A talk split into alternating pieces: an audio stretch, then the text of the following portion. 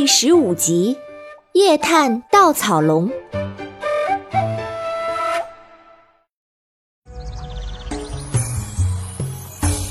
Hello，大家好，我是你们喜欢的安娜妈咪。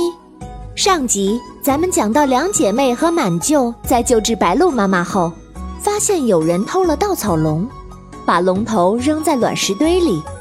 于是他们把龙头带回村口。还用鲜花和藤蔓装饰一新。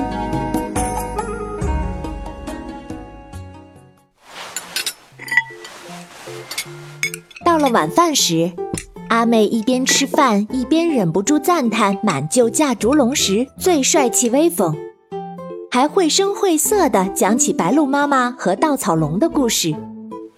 哈哈，你们可不知道，风一吹，哗啦。受伤的白鹭就掉下去了。妈妈和奶奶听得一惊一乍的。我的小祖宗，以后可千万不能再乱跑了。万一你从船上摔下来，或者被风吹走，叫妈妈怎么办呢？阿妹忙说：“哈哈，不会的，白鹭妈妈会救我的。”每年秋天，白鹭们都会成群结队在山林里筑巢。一直到来年夏天产下白鹭蛋，等小白鹭出生后学会飞翔，就可以飞回北方或者继续南飞了。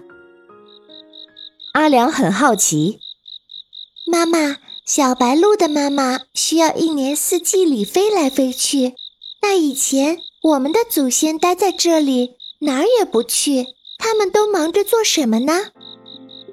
妈妈笑了。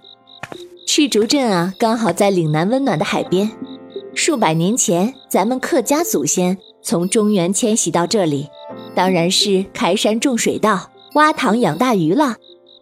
顺着河道出海口，南海湾和珠江口交汇的地方，还能打鱼贩货。很多人也从这里下南洋，南来北往的飞鸟走兽都喜欢在这里休息呢。妈妈说着，招呼两姐妹入睡。当当也很快就耷拉着脑袋，贴着小睡袋睡了。妈妈走后，两姐妹悄悄爬出被窝，相互对望了一眼。阿良轻轻掀起窗帘说：“阿妹，快看满天的星星。”阿妹也坐到窗边来。阿妹，你说现在稻草龙的眼睛在发光吗？听说星星多的晚上，月光宝石就会亮。那还等什么？去看看！小声点儿，被妈妈发现就糟了。阿良说着，便穿戴好了，悄悄打开窗，带着阿妹从窗台轻轻一跳，就溜下去了。还好窗台比较低，当当一个跃身，也小跑着跟上来。巷子里的灯一盏一盏的熄灭，孩子们都睡了，只剩大人们在忙着收拾，为第二天做准备。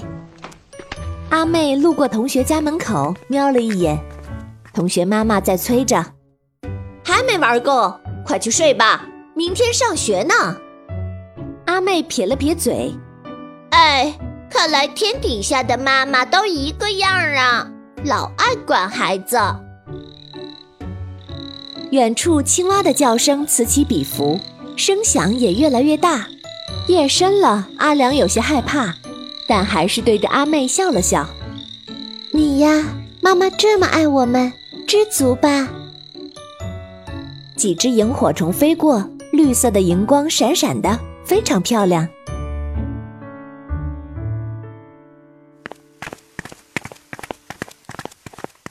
跑到村头，阿良慌了。啊，没有台风和大雨，可是稻草龙头怎么不见了？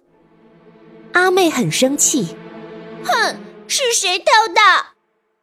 他们四处寻找，阿良远远看见一点幽蓝的亮光，是月光宝石！阿妹跑过去捡起来，对着满天星光仔细辨认，嗯，没错，是稻草龙的眼睛。这宝石是阿古爷爷在山里捕蛇时从蛇嘴里拿出来的。这种石头被山间银花蛇含在嘴里，晚上有月光时吐出来照明用的。同时，蛇晚上在悬崖边吐出宝石，石蛙看见宝石亮光就会好奇，从石缝中跳出来，被银花蛇捕食。阿古爷爷是捕蛇能手，每年九月他都会上山躲着，等蛇出来，将蛇捉住，取走月光宝石。每年正月初一，他都会挑选最好的宝石来做稻草龙的眼睛。这种龙眼石能吸收月亮的能量而发光。传说月圆时，宝石能让稻草龙复活，难道？阿妹有些发抖。阿姐。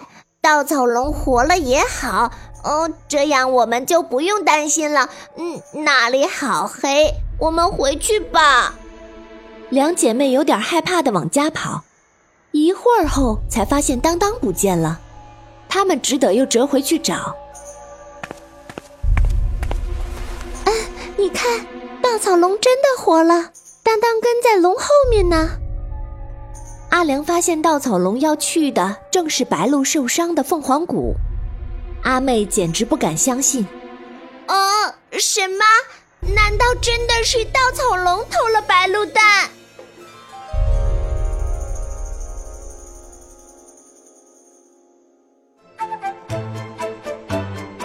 本故事由安娜妈咪改编自胡梅林童话小说《会飞的小凉帽》。